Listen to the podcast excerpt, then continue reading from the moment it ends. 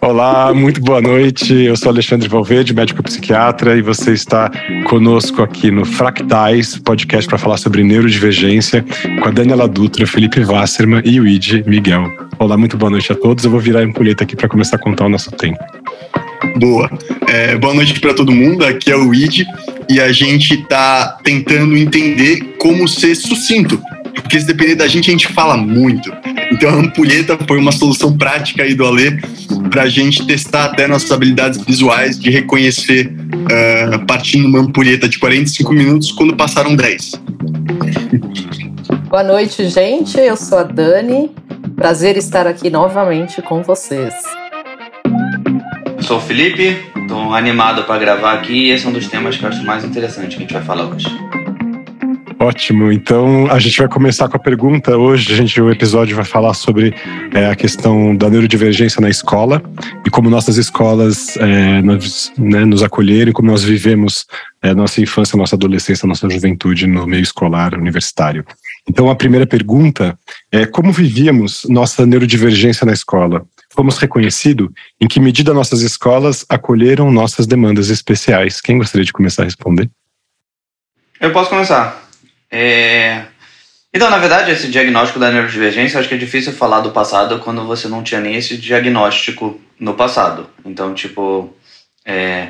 você tem que analisar e, é, e, aí rola o risco de, tipo, bem infância, né? Sempre que você lembra da sua infância, ela não é uma análise real da situação, é uma análise meio romantizada da sua visão do passado, sabe? Então, mas aí, desde que a gente começou a conversar sobre esses temas, assim, algumas coisas me lembraram, assim, e, e importantes que marcaram. É, uma, e aí é marcante para mim, é, é tipo da bagunça das ideias, né? Eu sempre fui uma pessoa que tinha muitas ideias, só que elas não eram organizadas. E aí eu me lembro um amigo meu me falando, acho que na sétima série, sexta série, não lembro, que ele adorava fazer redação comigo, que tipo as ideias vinham de mim e ele organizava. E eu sempre fui muito ruim em redação. Eu sempre tive ideias muito criativas, assim, de, de viajava nas ideias, só que a nota era horrível. E a nota era horrível porque eu não tinha uma estruturação. Até hoje eu não tenho, às vezes o cérebro vai mais rápido que a voz e tudo mais. Eu não tinha uma estruturação de montagem de texto é, padrão, por assim dizer. E então, tipo, a ideia era legal, mas é, a estrutura não funcionava. E eu vejo que eu perdi muito isso na vida. Tipo, teve eu sempre nunca botei acento em nada. não me importava com os quatro porquês, achava isso uma loucura.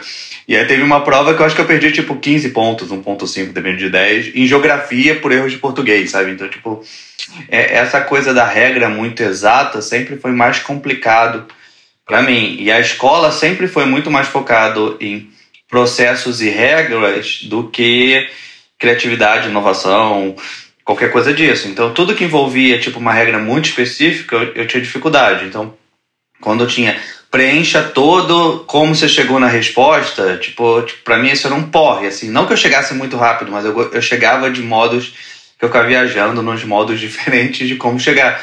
E, e aí eu perdia pontos por causa disso. Então acho que a escola não estava preparada para modos diferentes de pensar. Não é nem num debate se é certo ou errado, é modos diferentes de pensar.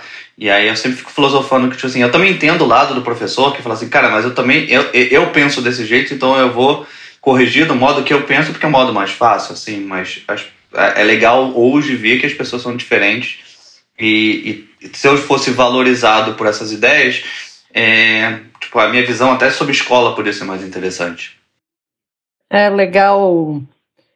Oi, eu vou falar antes de você, vou te falar por quê. Porque como você é de outra geração, o Id é de outra geração, viu, gente? então a escola dele pode ser um pouco diferente da nossa.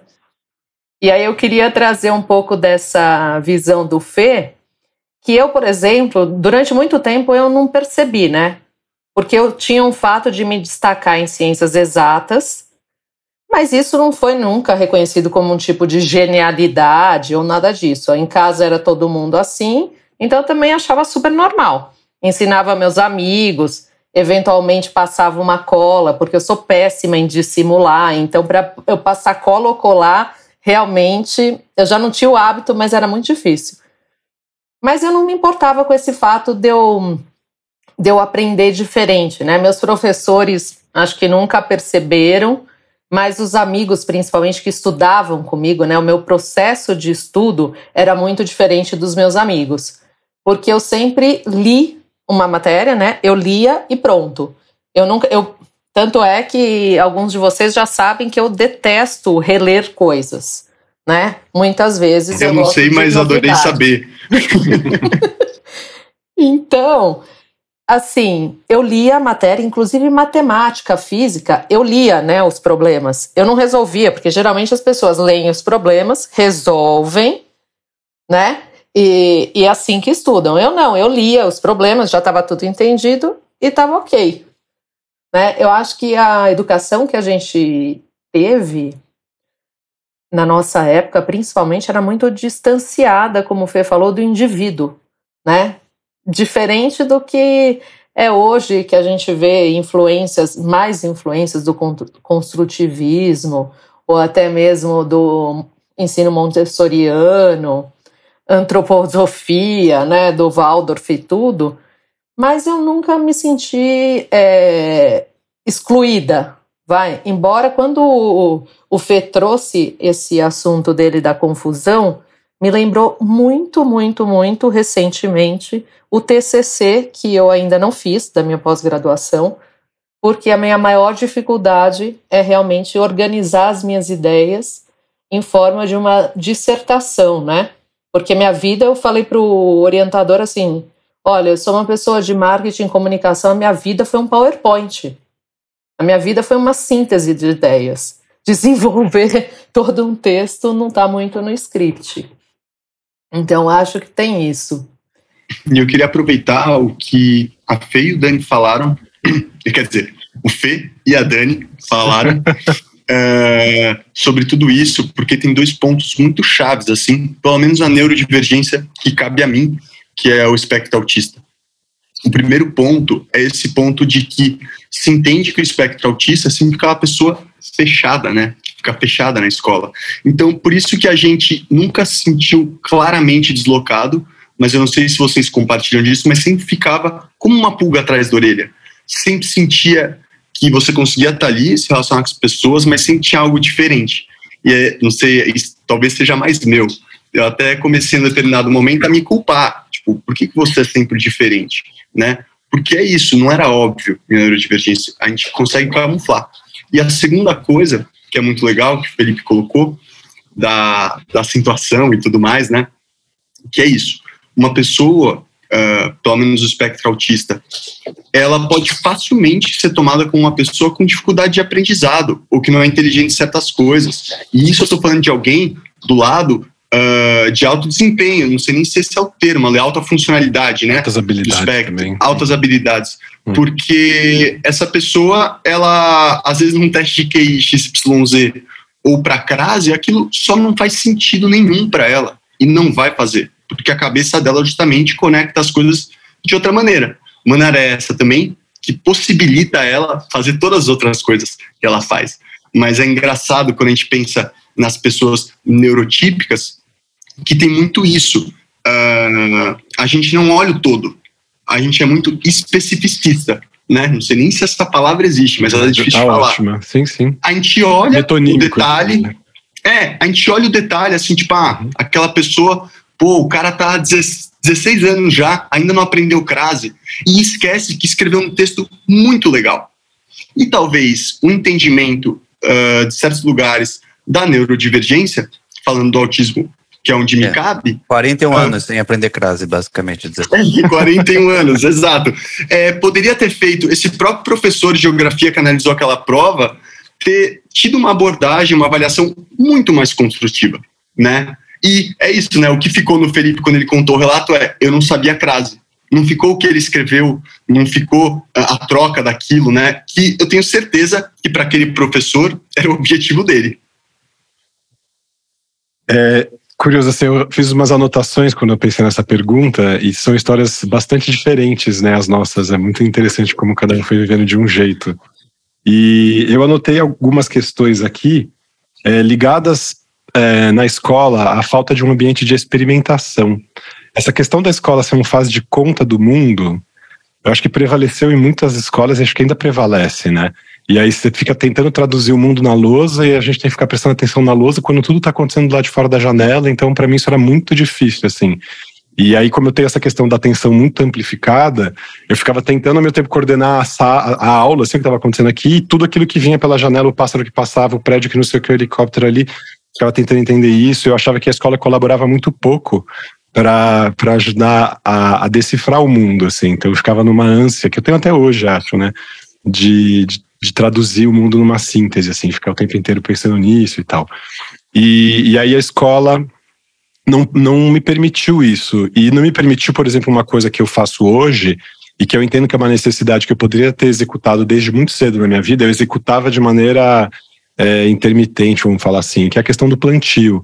Né? O meu pai me ensinou a plantar quando eu era muito criança, e, e aí onde eu tinha espaço, eu, cultivava minhas coisas, assim. Então, com 13 anos eu abri uma fenda na, no chão do quintal lá que era todo cimentado em casa e comecei a plantar e a coisa foi crescendo. E aí, à medida que eu fui mudando de ambiente, eu fui sempre levando essa questão do plantio.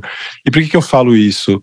Porque eu penso numa escola que poderia é, ter um espaço de experimentação de, de uma coisa concreta, não aquela coisa de testar o feijãozinho que a gente vai ver como é que a planta nasce e tal, mas de realmente fazer parte de um processo de regeneração social em que o plantio pudesse estar inserido, por exemplo, eu pudesse participar disso desde a minha infância, que eu já tinha essa energia, já sentia essa, esse ímpeto, só que isso não era respeitado porque parecia uma coisa menor, né, nesse sentido, assim, ah, não faz parte do currículo, o que é essa coisa do plantio e tal, não sei como as escolas estão fazendo isso agora, se estão, mas é, é, uma, é uma coisa curiosa, assim, e, e entender que a escola não era agente dessas mudanças, transformador e tal, era uma coisa só de inculcar na gente ideias e a gente não pôr isso em prática, eu acho que foi um problema muito grande, assim, eu sentia, me ressentia muito disso, assim. Sim, e, e pegando esse gancho, Ale, uhum. que fomos acolhidos, né, acho que a resposta, talvez para todo mundo, é muito clara. Não, justamente por a gente ter essa pluralidade de querer uhum. acessar vários lugares no conhecimento, na verdade, isso na escola, muitas vezes, e na nossa sociedade, é tomado como algo ruim, né? Uhum. Uma pessoa que não tem foco quando na verdade muitas vezes só nos compreende que essa pessoa aprende mais rápido e por isso talvez ela consiga ter atenção com várias coisas ou só que ela tem uma dinâmica diferente, né? Uhum. Então isso está falando que você sentiu falta, né? Dessa coisa de ter um espaço para essas pluralidades. Conversa também, disso, né? uhum. é, conversa também com essa coisa de se foi acolhido. Né? A partir do momento que a gente coloca que a gente sentiu falta disso, já é muito claro que não fomos. Uhum. Eu acho que a parte da escola que mais me afeta, e não sei se tem a ver com a neurodiversidade ou, ou qualquer coisa nesse quesito, é que eu sempre achei super interessante aprender. E a, acho que a minha reclamação à escola é que ela me ensinava que aprender era chato. Pelo menos aquilo que eu estava aprendendo me parecia muito mais numa definição de um trabalho assim do que algo que ia ser interessante. Então, eu vi uma grande dificuldade na escola de demonstrar que aquele aprendizado era útil de algum modo e o modo que ensinava era um modo que parecia muito mais uma linha de produção e uma coisa chata, tipo um trabalho que era feito para ser esquecido e não para gerar um conhecimento futuro. Pode até que seja. E, e, tipo, no final, quando a gente lembra da escola no passado assim, a gente lembra muito mais dos relacionamentos entre humanos, do professor como, como é, chefe e, e, o relacionamento com isso, em como passar de tarefas específicas, sobre o conteúdo em si, acaba ficando muito secundário, porque é, parecia que esse não era o intuito, né? Tipo, o conteúdo era passado de um modo que parecia somente uma tarefa de uma linha de produção, e não, e não um, um que eu acho que deveria ser o objetivo da escola, hoje vendo, é tipo. É, é, e como gerar uma criatividade, um, um, desejo nos alunos para que aquele conteúdo vire alguma coisa. E, e, e não vai ser igual para todo mundo. Obviamente, pessoas com mais interesse em algumas matérias vão ter um conhecimento diferente. Mas eu achava interessante que até matérias que seriam super interessantes, que seriam óbvias para gerar um conhecimento, tipo história, algumas coisas assim, nem elas traziam vínculos com o presente e tudo mais. Parecia que você tinha que decorar o que aconteceu no Império. E não tipo, olha o que aconteceu no Império e, as, e os seus efeitos hoje. Não, não, é tipo assim, você tem que saber as datas exatas que é. aconteceram certas coisas. Porque não tem nenhuma. Tipo, isso não agrega em nada fora, tipo, nos ensinou a decorar, sabe? Tipo, uhum. se essa fosse o objetivo, é me ensinar a decorar, tá ótimo. Então, tipo assim, eu acho que a escola, e aí eu vejo no modo de aprendizado isso, eu acho que não tem a ver com modos de aprendizado em si, tem a ver que a escola, pelo menos na minha época, é, ela tinha tipo como se fosse uma missão de, de, de, passar a matéria e não de manter a matéria ou nos ensinar a aprender. Então, tipo assim, eu acho que não sei se tem a ver com a minha neurodiversidade específica, mas tem a ver, eu acho que tem muito a ver com tipo assim, essa visão que eu tenho de dor, de tipo gostar muito de aprender coisas novas, e, e, eu não, e eu brincava que, tipo assim, quando, se você pegasse o mesmo professor e botasse num filme e tivesse na TV e parecesse que fosse cinema, você ia aprender. Mas quando você não tinha nessa visão, era o cara falando no, no, no é, você não queria, você não quer aprender. Então, tipo assim, é, é eu acho que a, a minha visão da escola tem muito em relação a isso, assim.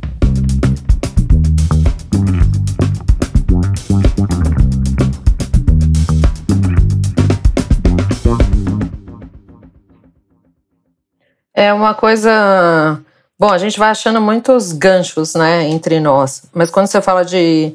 Fala, parece uma linha de fábrica, e de fato, se eu não estou enganado, o ensino que a gente tem hoje, o ensino tradicional, foi um ensino, um método que surgiu depois da. Um, contemporâneo da Revolução Industrial. Né? Então, de certa forma, ele é, é natural que seja assim. E a Lei até queria dar um mini gancho para você, no sentido que, do outro lado, por exemplo, o ensino montessoriano, ele, ele foi criado né, por uma médica e tal, através, por meio né, de observação de alguns pacientes psiquiátricos de uma clínica. Né? Então, através dessa neurodivergência das pessoas, ela conseguiu entender o que, que fazia sentido. É, é, super interessante mesmo isso. Só, quer comentar aí, Diego? Se não ia falar uma. É, o que eu ia comentar, na verdade, é que acho que é muito claro, assim, que muitas coisas incomodaram a gente. E quando eu tô ouvindo algo, ouvir as histórias no detalhe muda. Ainda mais quando a gente fala de assuntos delicados, tão individuais. É nessas nuances que a gente começa a se identificar. Porque no macro é muito fácil entender o que a gente está falando, mas no micro a gente traz para o campo da experiência. Então, vamos lá, pessoal. Quando vocês pensam na escola e coisas que não foram legais, bullying por você ser de um jeito, ou essa coisa de não se sentir, de não gostar de nada, enfim, N cenários. O que, que mais pegou para vocês que vocês olham, olhando hoje para o passado, vocês olham e falam, puta, isso tinha muito a ver com a minha neurodivergência que eu compreendo hoje.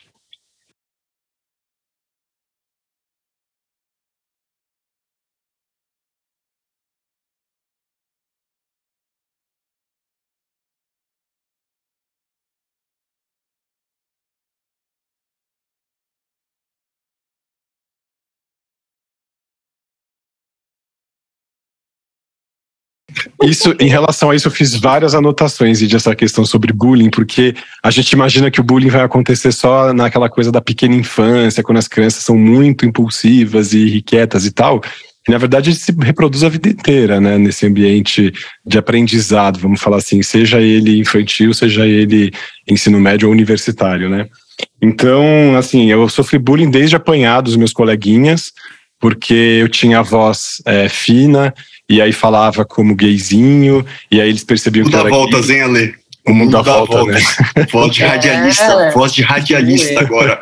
Chupa tinha... quem fez isso.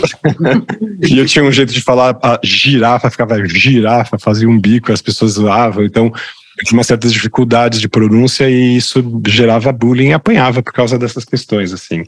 E, e também tinha um jeito mais afeminado, então também isso irritava certos colegas. E, então também já apanhei por causa disso. É, mas eu acho que esse, esse é aquele bullying que você fala, putz, isso aqui é aquele clássico, né? Mas eu acho que dói menos do que aquele bullying é, emocional, né? Do tipo, uma das melhores amigas virar para você e falar assim: você não é um gênio, por que você acha que você é inteligente assim? E numa conversa a pessoa tá te distratando, e aí ela lança essa e fala assim: Mas, gente, por que, que a pessoa tá achando que eu tava pensando que eu era um gênio? E segundo, por que, que ela tem que usar isso como uma medida para me atacar? Eu falei: Eu não tô entendendo isso. Mas bom, aí fica aquela questão, né? Não entendo esse ataque porque eu sou autista ou o quê. E eu falo, é. tá, ok. E tem muito isso, né? É bem que você falou, assim, esse veneno sutil que é o que a gente uhum. não fala e passa despercebido. Ele é constante, né? não é, é agressão clara. A gente, desperta, é, a gente desperta a inveja das pessoas, inclusive isso é critério diagnóstico, né, de altas habilidades. É uma pessoa que tem um histórico de despertar invejas em colegas, colegas de trabalho, colegas de escola. Então eu sempre sofri esse rechaço, é muito curioso. De um professor também, depois que estava corrigindo o, o texto do meu mestrado, falar você não é um poeta, você não é Shakespeare, e ficar me falando isso para comentar do que eu tinha escrito, porque ele achava que tinha alguma pretensão poética e estava me acusando nesse sentido de eu fazer uma intrusão, sei lá, e que eu não podia me, me autorizar isso porque eu não era poeta nesse sentido, como Shakespeare. Acho tão engraçado falar, cara, que coisa. Primeiro, porque ele eu falou assim, gente, eu não sou o Shakespeare mesmo, eu sou o Alexandre Valverde. E por que, que ele está Dentro das escolhas desse professor, ele escolheu falar isso. É, é exato. É surreal, cara. É muito Isso... curioso. É, no meu lado também a gente tinha, eu tinha coisas, como eu tinha esse, essa metodologia de, de estudo, vamos dizer assim, as pessoas achavam que eu estudava escondido. Então as minhas amigas, elas falavam assim, ah, você estudou escondido. Elas não acreditavam, elas só acreditavam quando elas dormiam em casa, né? E aí elas estudavam comigo, que eu estudava daquele jeito. Eu falei assim, bom, é, tá, é assim mesmo, mas por que, que você tira nove exato e eu tiro três? isso é muito legal, Dani, que você trouxe isso, porque isso é algo que eu lembro tanto de você. Quando você falou uma vez que você leu um livro e você leu muito rápido, que era um livro uh, complicado de ler, que as pessoas levavam tempo e que você falou, de você estar tá contando pra gente, né, que as pessoas duvidavam que você tinha lido aquilo naquele tempo. Tipo, ah, Daniela, tipo, é, você quer, quer que a gente fale que você é muito gênio? Você é muito inteligente, né? Aquela coisa. E isso marcou muito porque eu senti muito isso algumas vezes. Mas o meu lugar desse bullying é, acho que talvez seja um pouco diferente e claramente similar com o que vocês trouxeram. Mas é muito mais esse lugar sutil, né? Eu sou homem, heterossexual, branco, então, de certa maneira, uh, sigo um padrão estético visual que é o padrão da nossa sociedade. Brincava até que na época era Justin Bieber brasileiro. Ah, então, ah, boa! É, exato. Agora que você então, falou. Agora que você falou, ferrou pra você. O bullying vai vir daqui mesmo. Não, é porque o bullying nem era esse, na verdade. Na verdade, o que acontecia é que eu tinha coisas que, para eu ser socialmente aceito, era mais fácil né? Porém, eu sempre era tido como doido, loucão, a pessoa das opiniões diferentes, né? E por vai, isso me acompanhou minha vida inteira, assim, e até hoje é algo que me breca às vezes, porque eu me questiono a minha capacidade de executar aquilo, mesmo já tendo provado aquilo para mim várias vezes que eu sou capaz. Então, certeza que já passaram por isso também. E fazendo agora então esse parênteses de como algo que começa lá da escola que a gente consegue reconhecer vem até hoje. Todo mundo aqui, isso inclusive é uma característica, nem sei falar se é do espectro, mas eu sei que é entre nós quatro, fazemos muitas coisas. Fizemos e hemos de fazer muitas coisas.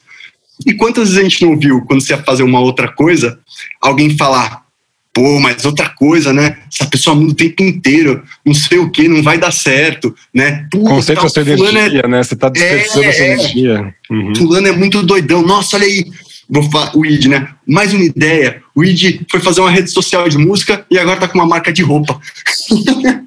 Isso é algo que, assim, eu tô falando aqui, eu tô rindo, mas a realidade é que no dia a dia isso é um fantasma que me assombra muito. E que talvez, né, se as pessoas ao meu redor tivessem consciência do que é estar nesse lugar do autismo que eu tô, uh, não tratassem dessa maneira talvez me incentivassem, talvez reconhecessem muito mais. Porque tem isso também, as relações se constroem e criam alicerces. Então, às vezes, por mais que uma pessoa que você se relacionava, né, entenda isso, o lugar de comunicação se criou num passado que isso não era entendido. Então é muito difícil essa mudança, né? Então por isso que eu acho que o entendimento da neurodivergência das pessoas para se olhar para essa fase da escolarização é fundamental, porque isso não é algo que você muda depois, já está enraizado, né? É isso.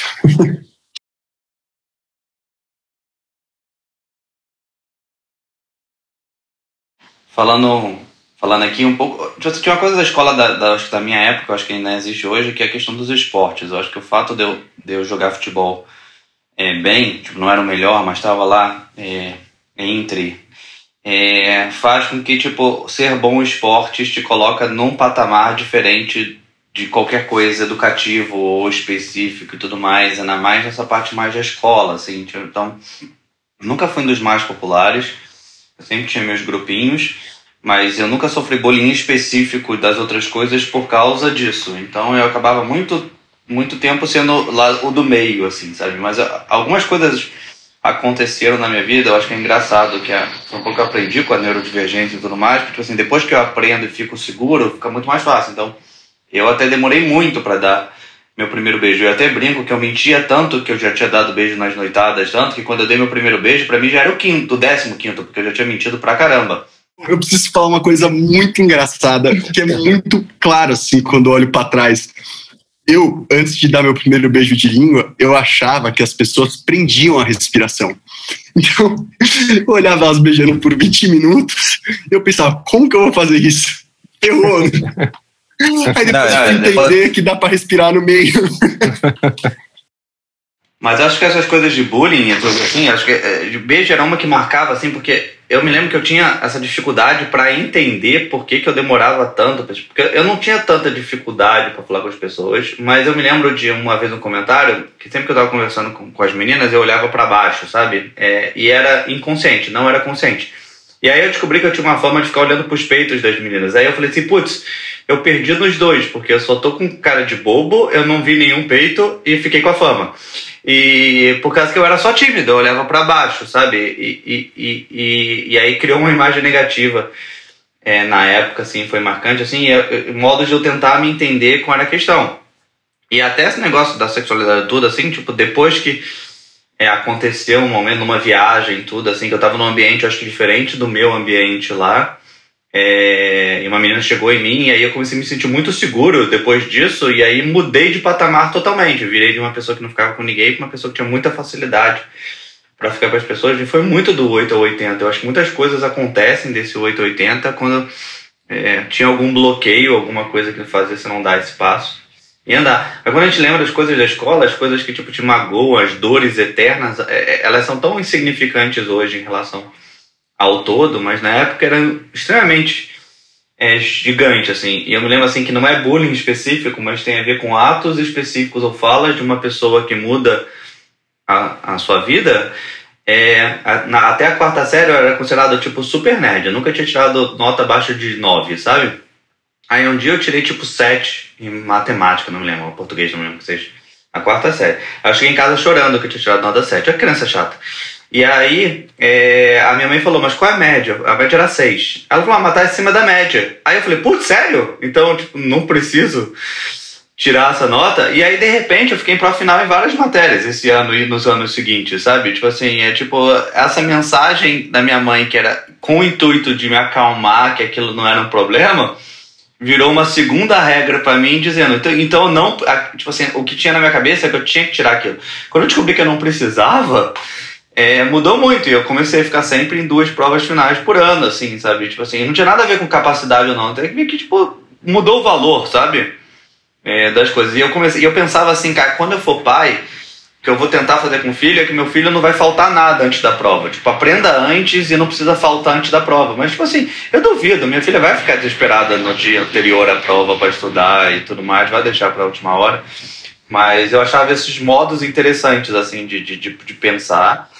Mas, tipo, bullying em si, eu acho que mais em relação, tipo, no meu bar mitzvah de 13 anos, é, eu não tenho foto com as meninas da turma, só tenho foto com os meninos. Tipo, as meninas não queriam... Então, tipo assim, é bem marcante para mim, tipo, por que é, depois eu tenho muitas melhores amigas, e, tipo assim, é, não tenho mais nenhum problema com isso, mas eu tive durante um, um grande tempo e, e, e, eu não sei o motivo que eu tinha. Tem suposições e e, e coisas, mas, tipo assim, é, é, estranho ver no passado e falar dessa dificuldade, assim, sabe? Do, do que fazer. Porque no bar mitzvah você homenageia os amigos, sabe?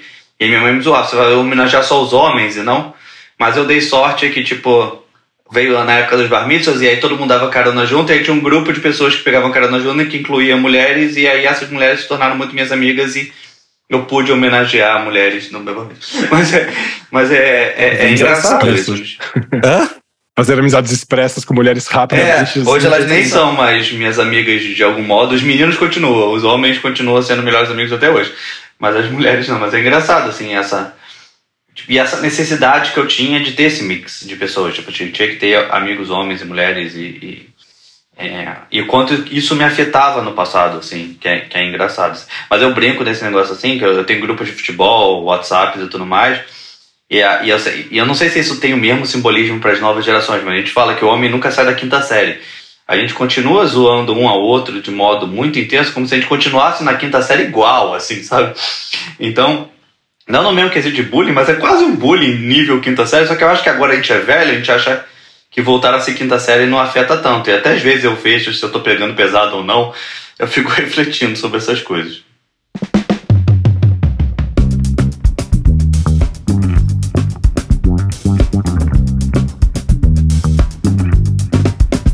É, e assim, uma coisa interessante aqui dessa coisa do relato, né, e da experiência, o que o Felipe trouxe da questão de dificuldade de se relacionar com mulheres é algo que eu senti muito assim por um período.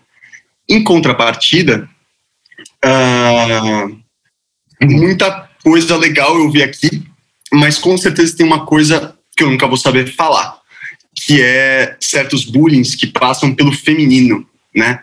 Lugares que são cobrados da mulher socialmente, que é diferente do homem, de um homem hétero e por aí vai. Uh, e que, Dani, você é a única mulher aqui e pode falar disso com propriedade. Então, você sentiu, de certa maneira, durante esse período, algum bullying relacionado a coisas que passam muito mais pelo que se entende que deve pertencer ao universo feminino? Acho que eu teria tudo para sofrer esse bullying, no sentido de que talvez por ter sorte de ter uma. A minha mãe é uma pessoa muito bem posicionada e articulada e criou a gente, né? Enfim, não foi aquela coisa, ah, vocês precisam casar, né? Vocês precisam estudar, precisam ser vocês mesmos, precisam fazer isso, aquilo, aquilo, outro. Então, eu tinha muito essa questão de uma autoestima nesse sentido muito boa. Mas, lembrando assim dessa do primeiro beijo, por exemplo, posso lembrar do primeiro beijo ou da primeira vez. Eu lembro de ser assim, tudo muito. Parecia que eu estava dando meio que uma ordem nas coisas. Eu lembro que esse meu primeiro beijo foi um menino, eu tinha. Era um beijo, assim, que não foi de língua, viu, Lid? Era um beijo quando eu tinha 10 anos. Não sei se tinham essa sigla, mas na minha época tinha o BV, que é se só foi selinho, e o BVL, o L de língua. Ou seja, para mim essa descrição era muito clara e tinha as barreiras, entendeu? Por muito era tempo. Melhor que é muito bem estabelecido. É, né? exato. Não, a minha foi o seguinte. Aí tinha um menino lá do interior, né? Que, enfim, eu achava ele muito simpático, tava muito bonitinho. E aí ele. Alguém me disse que era para eu ir atrás da esquina né, da casa da minha avó, atrás da esquina, ali virando a esquina, porque ele ia lá, né, tipo, eu ia dar um beijo nele nesse lugar. Então eu fui lá e ele, e ele, ele já estava lá, numa bicicleta. Chamava Cristiano, esse menino. Aquelas, Cristiano, um beijo para você que está nos ouvindo.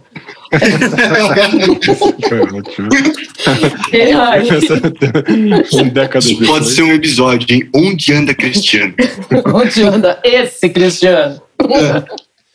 Bom, só sei que o menino falou assim: ah, tudo bem, não sei o quê. Acho que ele falou algo como assim: ah, eu posso te dar um beijo? Aí eu virei para ele e falei assim: mas você acha que eu tô aqui para quê? né? E aí, tipo, rolou um beijo e tal, mas eram. Tem umas coisas, assim, uns episódios desses mesmo muito de rompante, né? Muito assim, ah, agora eu quero e vai ser e vai ser agora. Muito prático demais, talvez. Acho que isso fez parte do, do meu do meu vai do meu lugar amoroso na adolescência, né? E a outra e porque coisa se espera, né, Dani, que a mulher seja sentimental, né? Que ela não é... seja prática. Mas aí trazendo um pouco do espectro, que eu acho que isso, putz, eu quando vi algumas coisas e lembrei disso, essa coisa quando você, dentro do espectro, tem um, um objeto de apego, né? Eu tinha muito essa coisa platônica, que quando eu gostava de um menino, né, eu gostava dele tanto, assim, tanto na minha cabeça, porque nem para ele eu falava, mas eu gostava dele tanto que fazia, não, fazia, era música, era, era música, era poema, e aí é pior, era eu falando do menino o tempo todo para todo mundo. Meu pai não aguentava mais, gente. Mil pessoas que a gente falava assim, não, fulano tá morando aqui, né?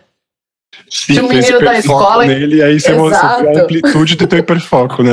Até onde você vai, né? Eu até brinco que, tipo, que quando esse cara começa a namorar outra, outra menina, você fala assim, você, não, você tá me traindo. Aí ele fala, nem sabia que você gostava de mim. É tipo, você tá, você tá traindo meu amor platônico. Isso é um absurdo, você não deveria, porque você sabe o quanto tempo a gente tá em relacionamento, só que você não sabe. e eu sempre gostei.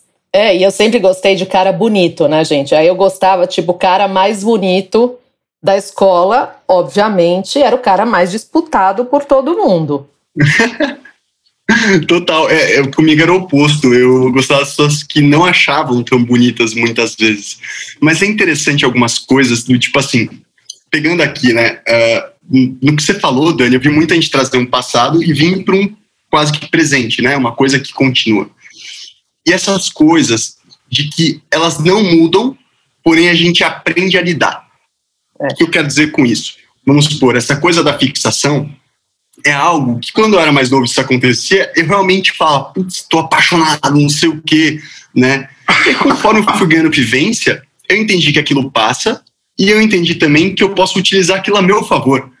Pô, que privilégio, olha a energia que está entrando em mim. Que ao invés de eu ficar aqui escutando, pensando, nossa, o que, que eu faço, né? Deixa eu transformar isso, sei lá, em música, no que for, né? E aí é legal para a gente chegar num lugar aqui de conversa que é quando a gente olha para essa escola, para essa educação, né? E aí trazendo escola, isso é muito importante, não só como lugar da escola, mas como dentro de casa, como nas relações amorosas, no primeiro beijo. O que a gente gostaria que fosse diferente? O que a gente mudaria? Pode ser uma situação, pode ser uma maneira das pessoas num contexto de lidar, ou uma coisa pragmática de como se ensina. E acho que é legal aqui cada um falar um pouco disso.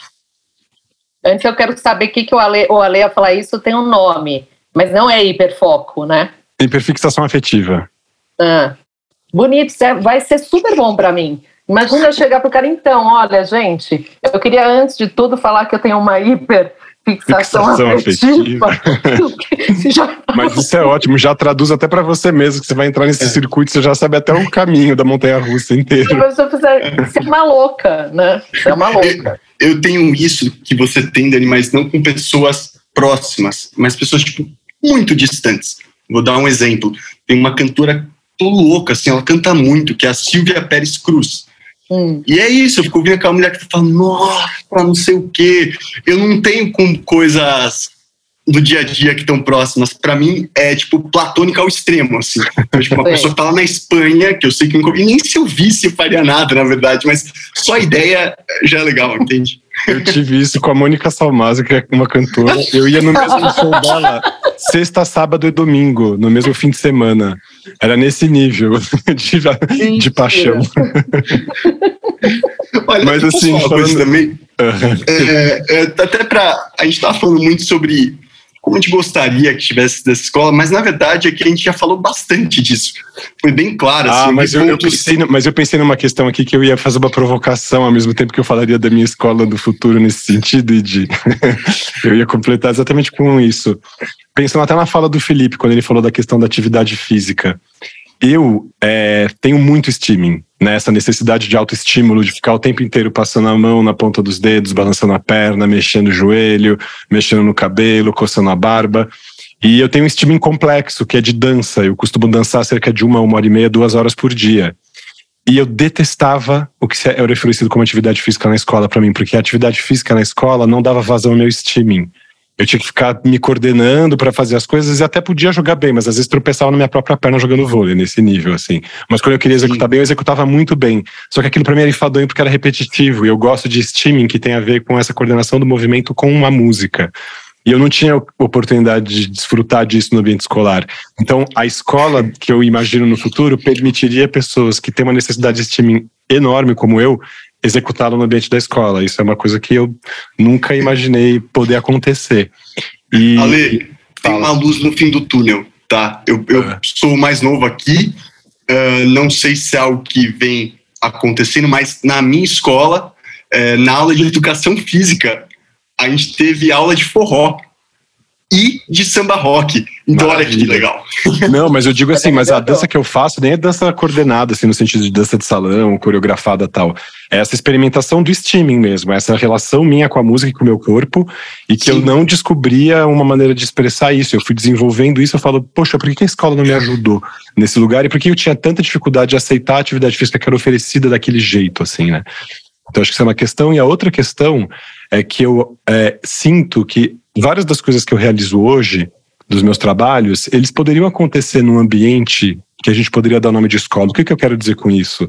Que a gente não precisaria se desprender desse lugar, que se ele fosse é, um lugar da gente treinar as nossas habilidades de aprendizado, é, executar as coisas que a gente gosta de aprender, é, poder ser engenheiro com 12 anos de idade, porque a gente tem capacidade para isso, a gente pode calcular coisas complexas naquela, nessas épocas da vida, assim, pela nossa capacidade, a gente poderia ter produzido muito mais se a escola também, de um certo modo, fosse local onde essas é, produções é, se solidificassem, se cristalizassem. Não sei se eu estou me expressando bem aqui, mas é, dizer que a gente não precisaria terminar a nossa relação com a escola na hora que a gente consegue o nosso diplominha, a gente está pronto para fazer o vestibular, para entrar na faculdade, depois de seis anos sair da faculdade e tal é, podia existir esse ambiente para onde eu convergiria minha força criativa e que eu poderia fazer a minha produção também ressoar na produção daquelas pessoas que estão ali naquele ambiente também produzindo coisas para si e para o mundo. Que eu acho que a, a diferença nossa como neurodivergente é que a gente tem essa questão de ser poeta justamente porque a palavra poieses é aquela, aquele que faz, nós fazemos, nós somos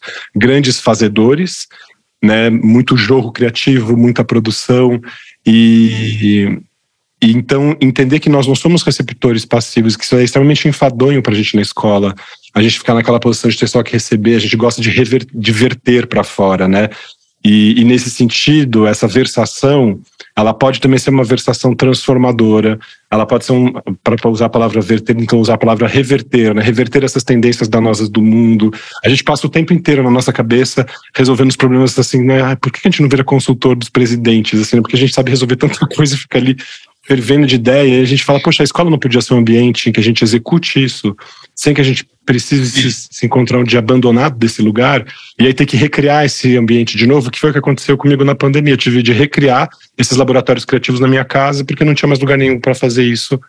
E aí pensei, poxa, por que a escola não me proporcionou isso? Então acho que também a minha provocação com a escola vem desse lugar, assim, de eu ter descoberto certas potências em mim que eu já poderia ter feito isso lá atrás se a escola fosse sensível a isso.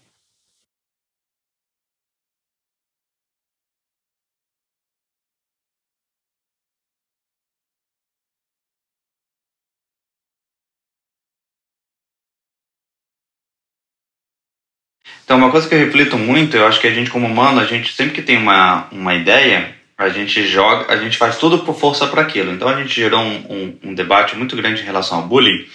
Ah, o bullying machuca e tudo mais. Não, não, e parece que a nova escola aconteceu muito, temos que resolver o bullying. Tipo assim, acabar com o bullying onde todo mundo se sente muito confortável e que essa questão é, do bullying em si é, não exista mais.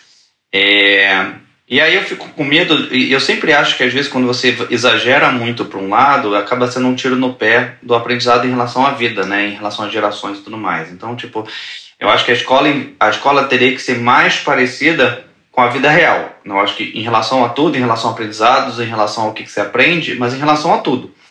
É, e a vida real tem derrotas e vitórias e nem todo dia é bom, nem todo dia é ruim. E aí quando eu vejo a nova geração, é, eu tava brincando, eu sou meio monitor de crono de férias, então eu fico brincando com as crianças, e aí eu fiz um jogo onde tinha vencedores e perdedores. E aí uma das crianças falou assim, não, não, tipo assim, não. É, aí ganhou um grupo e, e aí falou assim, não, vocês não podem comemorar, porque comemorar deixa quem perde triste. Eu falo, não, mas isso vai contra a vida, sabe? Porque, tipo, você, você tem que lutar para ser bom, ganhar e tudo mais, e às vezes ganhar significa ganhar do outro. Nem sempre é todo mundo ganhar junto, né? Às vezes você está competindo, e essa, essa coisa da competição é importante. E quando eu vejo cada vez mais, assim, todo mundo é primeiro colocado, todo mundo ganha medalha, todo mundo. E vai muito que eu acho que é esse intuito, assim, ah, não, para todo mundo sentir bem, todo mundo é campeão. E isso cada vez mais longe da realidade da vida, sabe? Assim, eu acho que eu, eu tenho um receio do quanto isso, tipo, pode afetar é, essa geração, que eu acho que é uma geração é, mais insegura até do que as outras gerações, no modo, acho que ela foi tão protegida de um modo que acabou que quando chega na vida real vai ficando mais insegura. Então, eu, e, e aí eu sempre tomo cuidado com isso, porque assim, a gente tem uma ideia, a gente acaba jogando todas as nossas forças para resolver, só que a resolução da ideia, na verdade, criou outros problemas, né? Que eu acho que é, é um tiro no pé, tem um efeito causal diferente.